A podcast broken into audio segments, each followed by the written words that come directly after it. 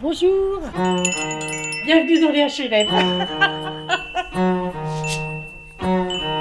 suis là depuis maintenant une quinzaine d'années, et voilà, c'est sympa. hein. J'ai passé tellement de temps à habiter en, en immeuble au dernier étage, à regarder comme ça, à me dire Oh là là, qu'est-ce que j'aimerais bien avoir un petit bout de jardin. Et voilà, c'est arrivé. Tardivement, mais c'est arrivé. Est-ce que je vous offre un café? Ah bah je veux bien. Alors, on va faire un petit café. Hop. Hop. Une petite tasse. Est-ce que tu. euh, vous Bon, vous pouvez me tutoyer, hein, si, ça- si vous préférez, moi il n'y a pas de souci. Noir, c'est très bien. Alors. Hop. On s'installe Alors on peut se tutoyer du coup? Ah oui, bien sûr. Pour moi, c'est plus facile.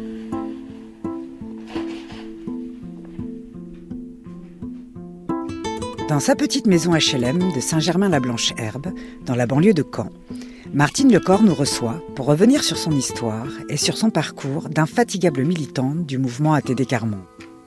Dixième enfant d'une famille qui en comptait 14, Martine a connu dès l'enfance les affres de la grande pauvreté et la honte d'appartenir à une famille qui ne rentrait pas dans les cases. Je suis née ici, à Caen, il y a 68 ans maintenant. Ma famille est originaire de Bretagne. Ils ont quitté la Bretagne euh, après la guerre, en fait, pour que papa puisse travailler. Mon papa était couvreur de métier.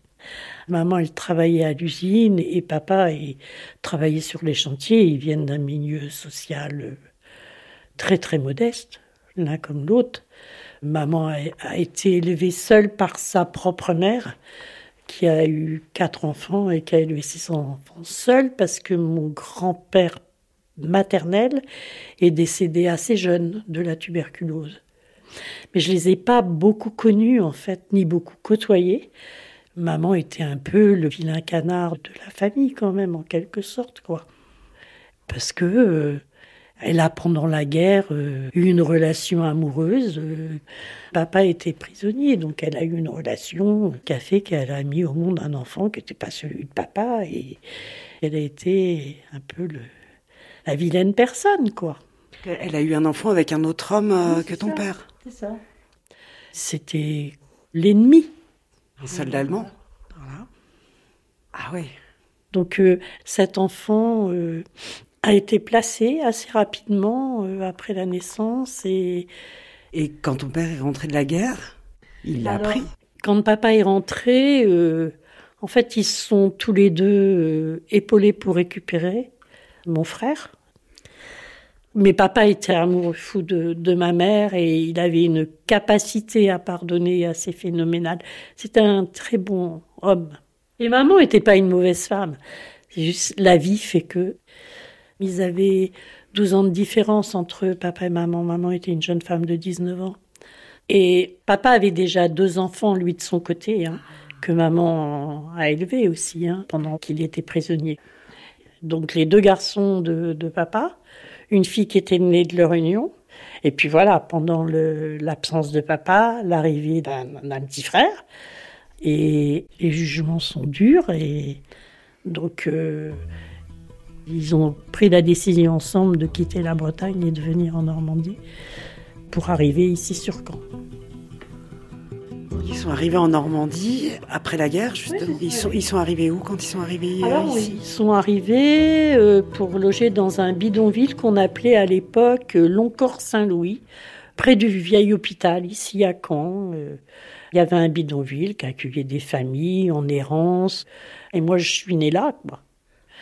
Et après cette période, on a un peu bougé sans arrêt d'un endroit à un autre des quartiers de Caen parce qu'on se trouvait expulsés euh, pour des raisons euh, de non-paiement de loyer, etc.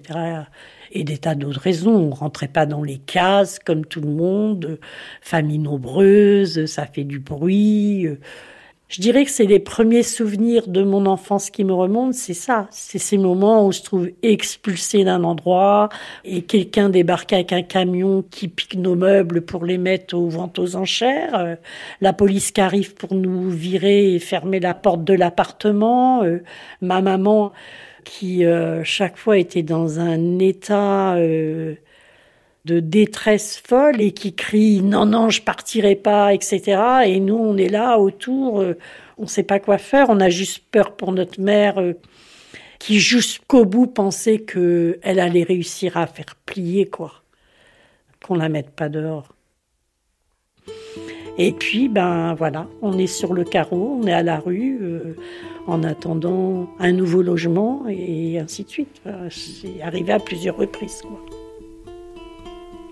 On a habité le quartier euh, du Calvaire Saint-Pierre, on a habité le quartier de la Guérinière, on a habité le quartier de la Grâce de Dieu, on a habité le quartier de Dif, et à chaque fois, ça s'est soldé de cette manière-là.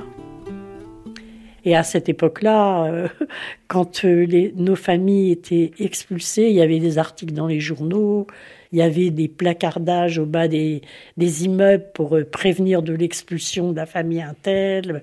Et puis, euh, je veux dire, il y avait la police. C'était d'une violence extrême quand même ces moments-là.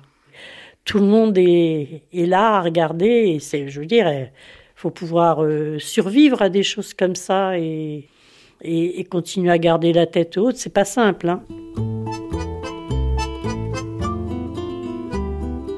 Quand on rentre pas dans les cases, on rentre pas dans les cases. Je me souviens euh, qu'on nous a même saisi euh, un cadre qu'on avait gagné à une loterie. Et c'était à une, une, fête des anciens combattants, prisonniers de guerre. On avait été invités avec ma famille, mon père. On avait gagné ce cadre à un euro. Et il nous a été saisi, par exemple. C'est des trucs, mais c'est assez dingue, quoi.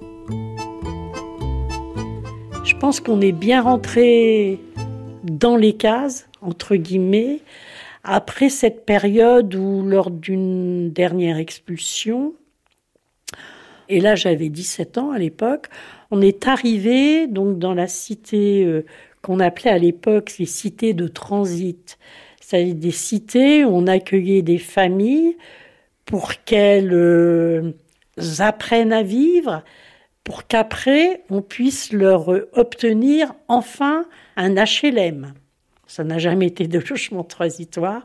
Voilà, moi j'y ai passé toute ma vie jusqu'à il, il, y a bientôt 15 ans maintenant que je suis là et j'y étais très heureuse. Ça a été un havre de paix. En fait, on s'est plus jamais fait expulser après. Parce qu'en en fait, on n'était pas différent des autres. On n'était pas jugé par les autres. C'était notre milieu, quoi. C'était pas, euh, les gens nous regardaient pas euh, de travers ni rien. On était les mêmes les uns et les autres. Moi, je l'ai senti tout de suite, ça. Et ça a été pour moi une vraie délivrance. On a continué évidemment à connaître des, des soucis. Je veux dire, euh, ma maman, elle avait un, problème avec l'alcool. Euh, mon papa, euh, il travaillait, mais il, faut voir, hein, mon père, il a fait des kilomètres et des kilomètres euh, chaque jour pour aller à son travail parce qu'on n'a jamais eu de voiture, il n'y avait pas de moyens de locomotion, etc. Les dettes accumulées qui continuaient à, à nous poursuivre parce que ces vies un peu comme ça, d'errance liées aux expulsions, elles laissent aussi des traces. Mais hum, avec le recul, ça reste des beaux souvenirs ce que j'ai vécu dans ces moments-là avec mes, surtout avec mes petits frères. Ça nous a liés à jamais et ça nous a fait vivre des choses qui nous ont, qui nous ont fait nous aimer fort aussi. Et ça, pour moi, je le garde comme quelque chose de précieux. Parce que ça, on peut pas s'en défaire. Et ça nous appartenait qu'à nous. Je veux dire, les autres pouvaient pas comprendre ce qui se passait, mais nous, ensemble, on le comprenait, quoi ça n'a pas été que du dur, que du négatif. Tout ça nous a forgés.